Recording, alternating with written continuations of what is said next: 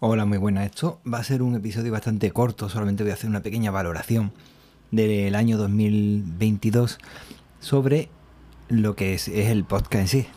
Aunque hablar del podcast y no hablar de la vida, porque resulta que es un podcast personal, no tiene mucho sentido.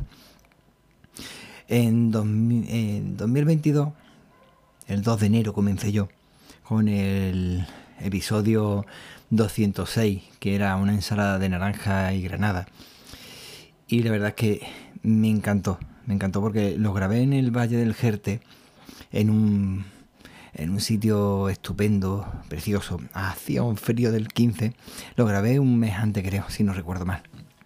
Estaba mi mujer, estaban los niños y allí estuvimos haciendo unas pequeñas grabaciones y logré hacer una serie de episodios con ella y la verdad es que me encantaron. Y de hecho son de los más escuchados. Eh, la verdad es que me hubiera gustado bastante seguir, pero con los pequeños altibajos de salud y demás son complicados hacer una continuación. Pero bueno, conseguí hacer ese sueño, cumplir ese sueño que era grabar con mis pucheritos. Si quieres puedes seguirla en Instagram. Tiene su blog de cocina, que es los pucheritos de isma.blogspot.com o bien el nuevo que está abriendo lentamente, poquito a poco, que es mispucheritos.com. Bueno, la cosa es que esto no es para hacer publicidad, esto era un recorrido que he ido haciendo. Ha sido un año bastante lleno de episodios, cargados de crítica, aparte de estos bastante más mm, personales o de cocina y demás. Eh, hablaba de la individualización del agua en el edificio, como había hecho el año anterior eh, una explicación de cómo se iba haciendo la obra y luego cómo llegaron la individualización y cómo nos obligaron de una forma bastante fea por parte del ayuntamiento a, a seguir los pasos y ya empezar a cobrarnos de forma individual y las condiciones, por ejemplo, de la atención primaria, las constantes contradicciones de los mensajes que nos van dando eh, para una cosa y para otra, y da igual el partido que esté gobernando, siempre hay cierta serie de contradicciones. Si a eso se le suman también las noticias que mm, el político de turno dice, a veces dice sensateces, y resulta que las sandeces las dicen los medios de incomunicación y de propaganda, que van cortando la señal, van cortando, eh, no explican el contexto en el que se produce, pues imagínate el desastre que se está produciendo en la sociedad por culpa de es una serie de, de, de elementos que hay son bastante, son unos elementos disjuntos que tratan de traernos a su conjunto, al que no pertenecemos el resto, la gente normal y sensata, los que realmente se levantan para levantar el país, como dicen los payasos, pues los que realmente se levantan estamos en un grupo, todos a una, intentando que todo vaya bien. Pero claro, resulta que estos personajes que no han dado un palo al agua dicen que ellos son los que se levantan. En fin, de verdad es un desastre. Y si seguimos así haciéndole caso, vamos a ir mucho peor. Bueno, eh, como ven, no voy a hacer una presentación como suelo hacer, ni voy a hacer una despedida. Esto es, me voy a presentar ahora a mitad del episodio.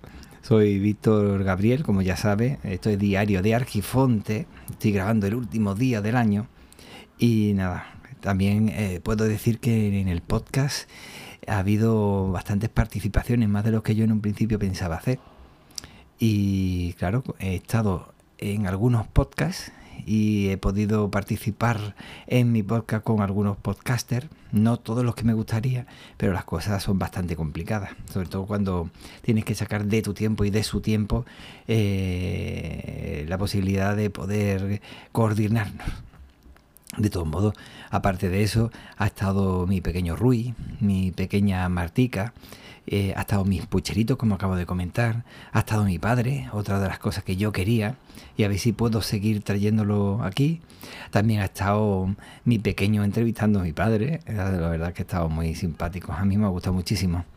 Y los últimos días, todavía no se ha publicado, he logrado, he logrado poder iba a decir entrevista, pero realmente no es una entrevista, es una charla entre ellos, entre él y yo, y, y al final le he ido haciendo preguntas, después de haber estado charlando un buen rato sin grabar, le dije, bueno, mira, vamos a hacerte unas cuantas preguntas a ver qué te parece, pero realmente eso era ya el final de la conversación y ha salido bastante más larga de lo que yo pensaba. En breve se va a publicar, pero ya claro, ya el año que viene.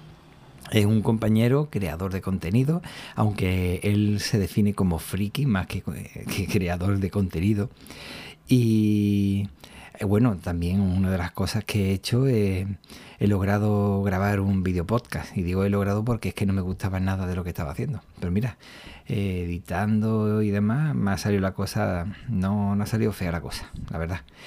Y bueno, he logrado publicar en todas las redes, porque yo pensaba que estaba publicando en todas las redes, pero un día me di cuenta en la configuración de Anchor que no, que no era así, que es que aunque te aparecía en otras redes y tú pensabas que estabas ya publicando en ella, no, te tienes que ir, cosa que me gusta, que no lo haces de forma automática, sino que tienes que ir tú a esa red, darte de alta, que esa red te dé un perfil y ese perfil es el que tienes que añadir en Anchor para que esa publicación tuya se añada allí. Y la verdad es que de esa forma controlas bastante mejor todo lo que es el proceso.